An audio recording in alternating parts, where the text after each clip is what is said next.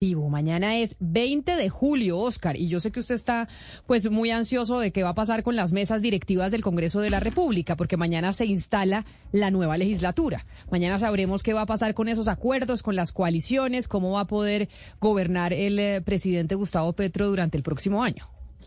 Camila, por lo general esos acuerdos se, se firman, se pactan eh, desde el comienzo del gobierno, de tal manera que durante los cuatro años en las legislaturas distintas no hay mayor mayores cambios en esos, en esos acuerdos, se cumplen, se, se llevan a cabo.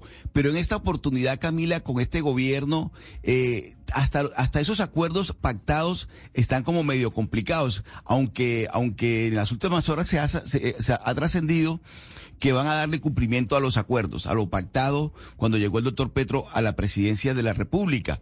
De tal manera que las cosas podrían darse como, como, como ya se, como ya se acordaron.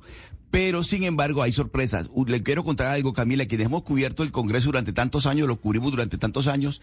El día previo, el 19 de, julio, es un día particular porque es donde eh, los mentideros, en eh, los corrillos, hay mucho corre-corre porque se están eh, buscando la manera de, de que esos acuerdos se cumplan. Y a última hora siempre hay sorpresas.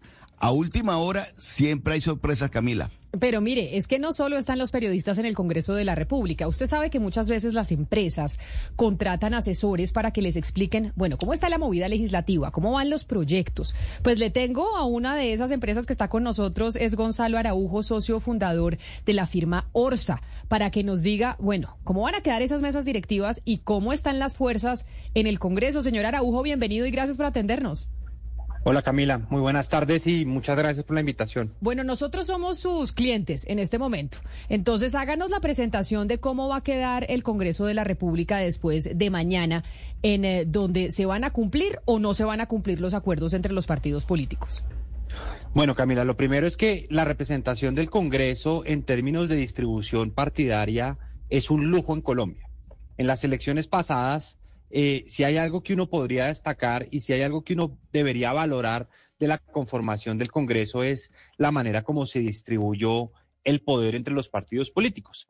Tanto en Cámara como en Senado hay una distribución donde todo el espectro ideológico está representado y eso es bueno para la democracia. Acordémonos que después de la Constitución del 91 hubo en Colombia lo que se llamó como la Operación Avispa y alcanzó a haber cerca de 193 partidos políticos.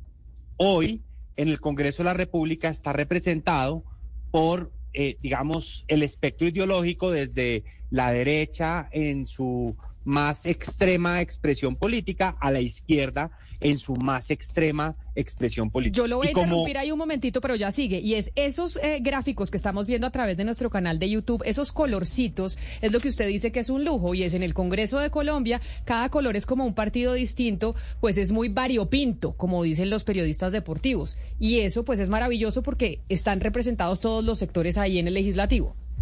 Así es, y, no está y no es como en la época del Frente Nacional, donde estaba el conservatismo y el, liberal, el liberalismo, y había, digamos, una exclusión de partidos políticos. Aquí vuelvo y repito, está todo el espectro ideológico representado y eso es bueno para la democracia. Como lo señalan en la mesa, en la mesa de trabajo, Camila, eh, cuando se elige el Congreso, se hacen unos acuerdos políticos a través de unos compromisarios para distribuir de acuerdo a cómo fueron las elecciones las mesas directivas. Y eso es lo que todos los años, cuando inicia una, una legislativa, se rebaraja y, digamos, cambian las presidencias, las primeras vicepresidencias. En esos acuerdos y en esa composición vamos a empezar a, a, ver una variación política un poquitico de acuerdo a cómo están las cargas. No porque, no porque los acuerdos no se vayan a cumplir, sino porque al interior de los partidos políticos hay pujas o hay facciones distintas y el Congreso pasó de ser un Congreso con una gran mayoría a un Congreso hoy con una gran minoría. Señor. Cuando el Sí. Pero ¿cómo así? Pero espéreme, Sebastián, una gran mayoría a favor del gobierno, es lo que dice usted, una gran mayoría, un gran bloque que respaldaba al gobierno del presidente Gustavo Petro en su primer año y entonces en este año de legislatura que arranca mañana, ¿vamos a ver un panorama distinto en esos apoyos? Así es. Cuando el gobierno de Gustavo Petro arrancó y cuando se eligió el Congreso, alcanzó a ver una coalición de gobierno de cerca del 80% del Congreso. Esto, se ha venido, esto ha venido cambiando cuando se rompió la coalición de gobierno y el presidente de la República vio la salida del Partido Liberal y del Partido Conservador. Esa representación política del Congreso quedó partida por la mitad, donde había, digamos, y eso se puede evidenciar en el trámite legislativo, por ejemplo, de la ley, del proyecto acto legislativo que pretendía, em, que pretendía eh, reglamentar el, cannabis de uso adulto. En, esa votación, el Senado de la República estaba partido por la mitad y votaron en contra en el último debate de aprobar la legalización del cannabis de uso adulto 47 senadores y a favor 43. Eso empezó a mostrar que las cargas en las votaciones habían tenido ya, digamos, una modificación. Y hoy, al inicio de la legislatura, lo que vemos es que la coalición de gobierno tiene cerca de el 38% de control sobre el Congreso, es decir, de congresistas a favor del gobierno y una mayor proporción de representantes y senadores que son independientes o que están en la oposición. Y cuando uno suma, digamos, compara números absolutos, pues hay, hay situaciones, digamos, que llaman la atención para el inicio de esta legislatura, como por ejemplo, eh, como por ejemplo que hay más independientes en el Senado que miembros de, de, la coalición de gobierno. Señora Araújo. Sí. No, es que eh, siguiendo esa línea, es que hay dos puestos muy importantes que me parece importante que usted nos diga cómo están los pronósticos para los intereses del gobierno. Uno es la presidencia del Senado, que pues está entre el señor Iván Name, Inti Asprilla y Angélica Lozano. Y por el otro lado, la presidencia de la Comisión Séptima de la Cámara, que también es fundamental, y ahí le toca al Partido Liberal. ¿Cuáles son sus apuestas? O sea, que quién va a quedar, si gana Inti, gana Angélica, gana Para el gobierno no es lo mismo una legislatura con Angélica Lozano pues que con Inti Asprilla. No, pues por supuesto. O no es lo mismo pues también con Name. Name podría ser la sorpresa, aunque Name votó negativo al uso del cannabis medicinal, de, de, no medicinal, sino recreativo en este en, Fueron los, dos, los dos verdes que se voltearon. Exactamente. La única victoria para el gobierno nacional y en este caso para el ministro del Interior sería que, Angélica, que, que Inti Asprilla fuera elegido presidente del Senado de la República. Sería una menor derrota que Angélica fuera elegida y, y, una mayor derrota que el senador Name fuera elegido como presidente del Senado. Eh, lo que nosotros hemos visto y entendemos es que cada vez está más asegurada la presidencia de Angélica a pesar de la no tercería, sino cuarta fuerza que se coló en la aspiración que era el senador eh, Ariel Ávila.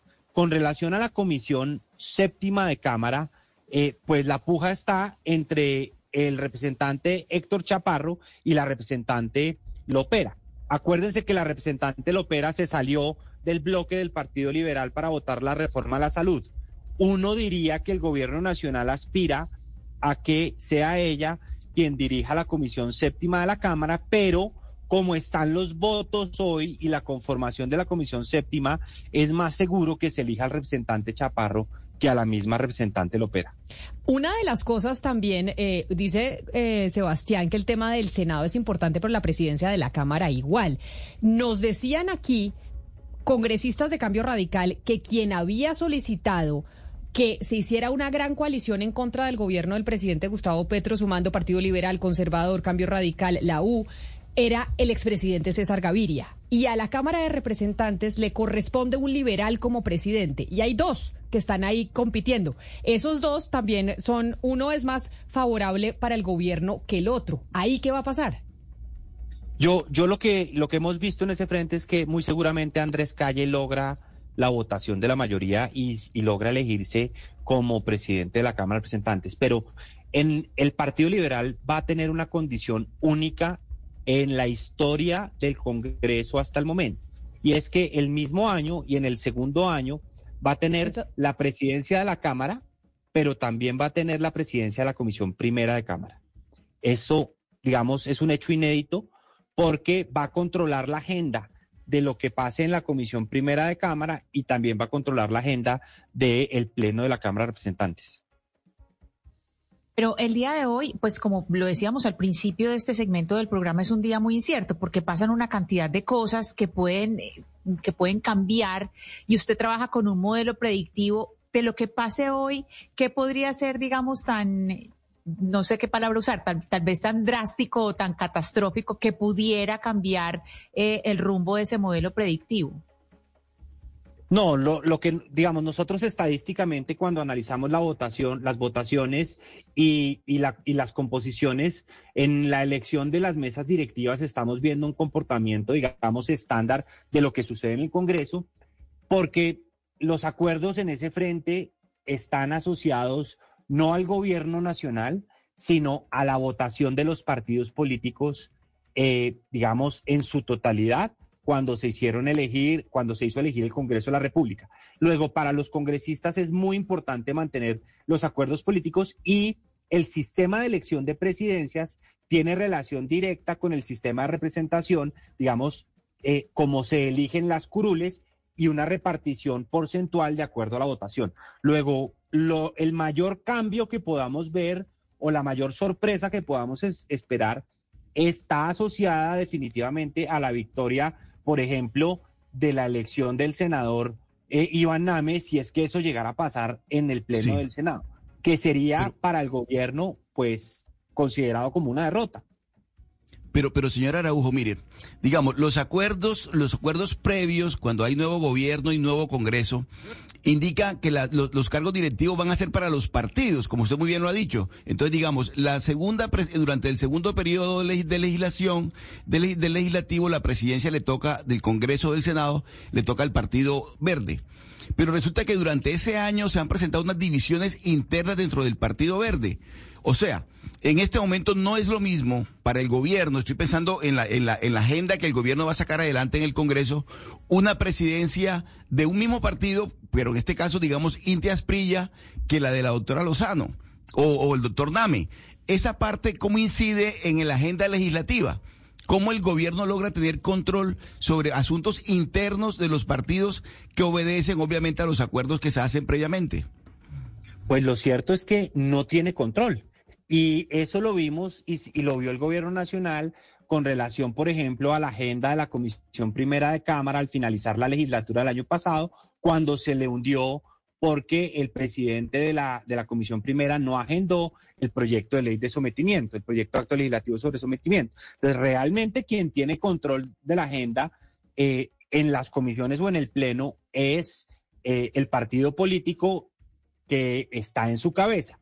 Y si hay un cambio muy drástico al interior del Partido Verde en la elección, pues el gobierno nacional va a perder un poco de control y le va, se le va a dificultar tramitar eh, los proyectos de ley que ya están en curso y los que piensa presentar. Pues ahí están. ¿Cómo le parece, Oscar, el análisis? Ahí le traje con miras a las, eh, al día de mañana, a cómo empieza la legislatura. Camila, mire, la política es dinámica, ¿no? Eso ya lo habíamos aprendido de, un prócer de la patria, que la política es dinámica, pero eh, la política en el Congreso sí que es dinámica, Camila. Yo creo, y, y, en eso coincido con el doctor Araujo, que seguramente la doctora Angélica Lozano va a ser la presidenta del Senado. Seguramente va a ser así. Y el Partido Liberal va a tener la presidencia de la Cámara con el doctor Calle. Pero habría que ver, Camila, las, sobre todo las comisiones que son muy importantes, la comisión séptima y las comisiones primeras son muy importantes, Camila. Le tengo una última pregunta al señor Araujo, agradeciéndole enormemente este tiempo y que nos haya tenido como sus clientes. Y es eh, una pregunta que nos hace un oyente al 301-764-4108 que lo está escuchando. Y nos dice, Sergio nos dice, me pregunto si la posible llegada de Fernando Vargas al gobierno en calidad de ministro de Minas, como se ha especulado, ayer lo hablábamos acá, no es tratar de traer más liberales y liberalismo para que ayuden a ser mayoría en el Congreso, más ahora que la presidencia de la Cámara será para ellos. ¿Usted cree que eso puede ser así? ¿Es acertado lo que nos dice el oyente? Pues en esa tarea ha estado desde que se terminó la legislatura el ministro del Interior. Está tratando de recomponer las fuerzas del Partido Liberal y de rearmar los apoyos del Partido Liberal. Yo coincido que es una manera de sumarle eh, apoyos al Partido Liberal en un momento donde el Partido Liberal es muy importante para el gobierno nacional. Y quiero dejarles solamente un dato que van a ver más adelante en la agenda y que van a, quiero un poco anticiparme en el tiempo. Eh, en octubre debe aprobarse el presupuesto general de la Nación, que presenta el Gobierno Nacional a comisiones terceras y cuartas. La presidencia de la Comisión Tercera y Cuarta del Senado le van a corresponder respectivamente al Partido Conservador y al Partido de la U. Y en el Senado y en Cámara le va a corresponder a Cambio Radical y al Partido Conservador. Luego, los partidos de independencia y de oposición van a tener mucho que decir en el presupuesto nacional que se va a aprobar para la vigencia 2024-2025.